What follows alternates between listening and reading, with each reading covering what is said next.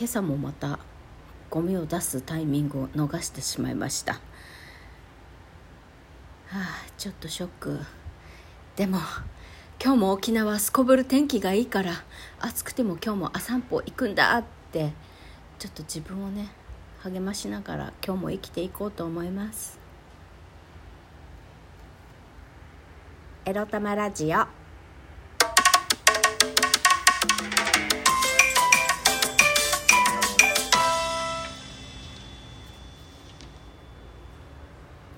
皆様おはようございます。うちのにゃんこのために冷風機を買うか否かまだ迷っています。みくりです。この番組では借金持ち独女うつのケアをしながらのんびりアクセク生きております。私みくりが沖縄から日々いろいろいろいろ思うことを配信しております。寝起きだ。寝起きなんですみくりさん。今日は3度目3度寝ぐらいしたかな。またね夜中に2回ぐらい目が覚めちゃっていやいや寝ることに集中深く寝るのだと思って寝て起きたらゴミ出すの逃したって感じですかね。はい。寝起きなんでちょっと声も鼻声っていうかちょっといつもと目が覚めてる時とは違うトーンですけれども今日は皆さんおめでとうございます。仕事しなくていい金曜日。もう今日は時間通りに出社したらもう8割仕事は終わったと思ってあとの2割はね今日できることを来週に伸ばすという作業をやればいいだけの金曜日でございます。はい。そう思えば今日も頑張れる気になれそうでしょうか？はい。そんなわけで今日のテーマこちら。寝ることに全力を尽くすについてお話しします。最近気づいたことがあるんです。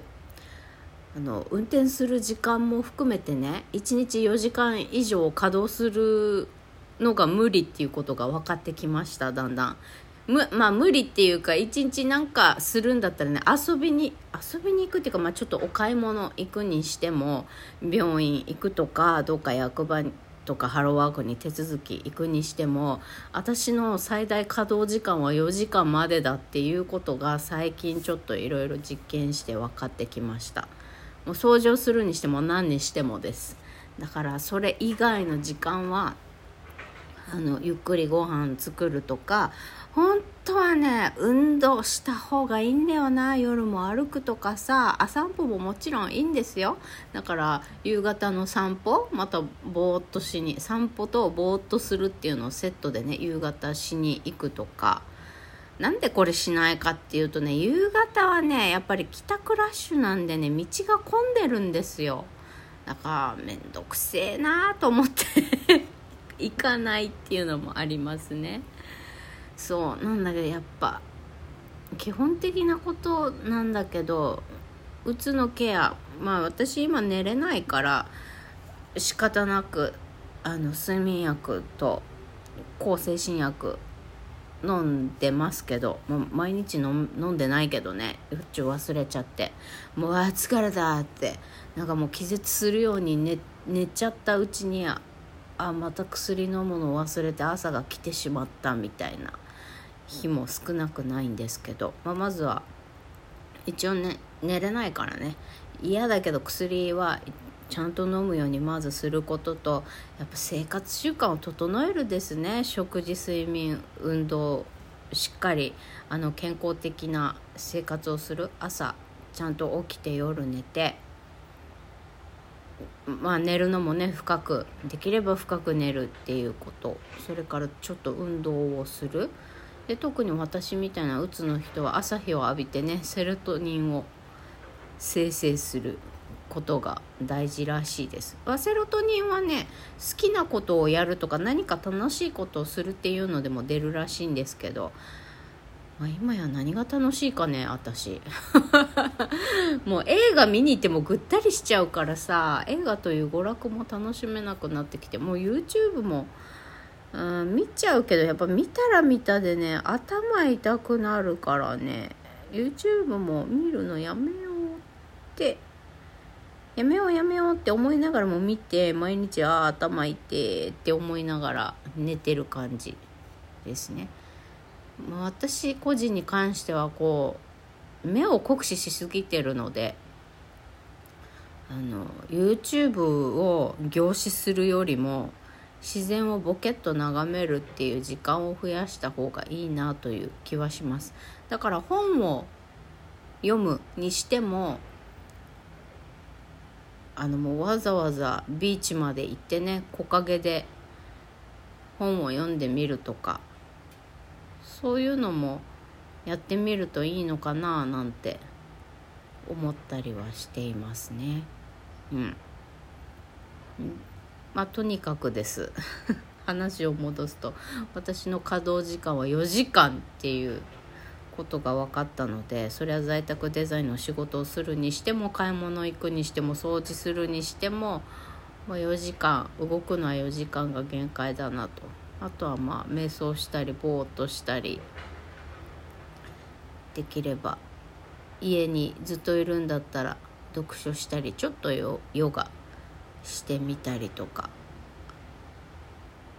してまあ夜夕方はねまたビーチ行ってボケーっと夕日を見ながらちょっと歩いてっていうのをねした方がいいかもしんないね。あまあこれが最近気づいたことかな。なのでこう自分に無理じゃない過ごし方働き方もそうだけどをこう見極めて無理しないのは大事だなとつくづく思いますよ。あとはあんまり会いたくないなって気の乗らない人には会わないことかな。昨日ねあのまたあそう昨日はルーシーとランチしてなんかまた会おうねみたいな感じで普通に終わったんだけど、まあ、そんなに会話がめちゃくちゃ盛り上がるわけでもなく、まあ、そなんつうのかな 普通に世間話して、まあ、でも一応ルーシーまあまあ相変わらず相変わらず元気な人でしたけど、まあ、またまたねって言ってくれたんでまままた。そのうち会えたらいいのかななんて思いながらおさらばして。でまた別の人と来週ランチ行こうみたいな話になったんですよ。であのこの人はなんか結構スピスピ寄りな人って言ったらあれだけどこの人も適応障害か何かでもう十何年仕事はしていなくて定職にはついていなくて私の1個年上であのずなんて言ったらいいんだろうずっと遊んでるっていうかまあねち全然元気に見えるけどね。まあいいんだけどね。それはそれでいいんだけど、まあ、とりあえずその人とランチするかってなった時になんかこの方は車がないからいつも迎えに来てってこのところはね迎えに来てって言うんだけどまあ、どうしてもね私車の運転嫌いだからね人を車に乗せたくなくってもうここはね性格悪いと言われてもいいから言いましょう。私は人の送り迎えをするのが嫌いです。送り迎えと人誰かを乗せて運転するのが嫌いです。集中できないから。もうただ一人で運転してても疲れるのに誰かを乗せてさ会話をしながら運転するって嫌なわけよ。でこれがあんまり好きじゃない人だったらもっと嫌なわけよ。いくら友達っぽい関係の人でもね。なんだろうな。何て言ったらいいんだろう。まあもうあのケチくさい根性を言うとさあのなんて言うのかな。ランチ行こうって向こうから誘ってきたんだけど誘ってきた時に自分からね誰かランチ行こうって車はないけどこの車社会の沖縄でですよ。車ないけど誰かにランチ行こうって誘う時はさ自分がバスとかで、えっと、行ける範囲の場所を探すか自分家車がない分自分家の近くで待ち合わせしようって考えるのが礼儀かなって私は思っちゃうんだけど違う？か自分の家よりもとか自分が行きにくいバスとかで行きにくい場所に行きたい。あそこのあそこのカフェすごくいいからあそこ行こうよって行きたいところがあるとする。でも自分はなかなかそこにバスとかで行きにくいところである。迎えに来てほしいって思うんだったらすっごいいいところがあるんだよ。ここ行きたいんだけどでもちょっとあのここ行くんだったら迎えに来てほしいんだけどそれでもいい？って最初に言えっていうのが、まあ、あの運転嫌いの私の主張なのよね。うん。器ちっちゃい私でもいい。嫌なもんは嫌なんだもん。だからでそう。ランチ。あここすごくいいところがあるから紹介するよみたいな。結構穴場であんまり教え人に教えてない場所なんだけどって向こうが言ってきてじゃあ何時何時くらいで予約しとこうかなみたいな。あで実は私車持ってないから迎えに来てもらうことになるんだけどいいかなみたいな。後出しでされるのが私嫌なわけ。多分ちょっと前にもね、同じ人、同じ人でのことで私もう、愚痴ったと思うんだけど、このラジオでも、また後出しか、みたいな。やっぱりまだ車ないのかと思って、もう後出しされたのが嫌になってね、まあなんやかんや、あの、理由つけて、そうだな。あんまり移動距離少ない方がいいかなって。メンタルクリニックの後だからちょっと疲れてるかもしれないのであんまり移動距離は短いあ移動距離は短い方がいいかなみたいなこと言ってたら 向こうが「じゃあまあ別の日にしましょう」って言ってきました。絶対迎えに来てほしかったのかな向こうも向こうで。わかんない。でももういいやめんどくせこの人と思って。まあしばらく私から誘うことはないなと思って。そういうのも含めてね。あのまずあめんどくさい人には会わない。まあそのもうランチ行くのも億劫だからね。億劫なことはしないということと自分の動ける範囲の生活をするっていう感覚やっとつかめてきたなって感じです。では今日は皆さんゆっくり遊んできてね。いってらっしゃい。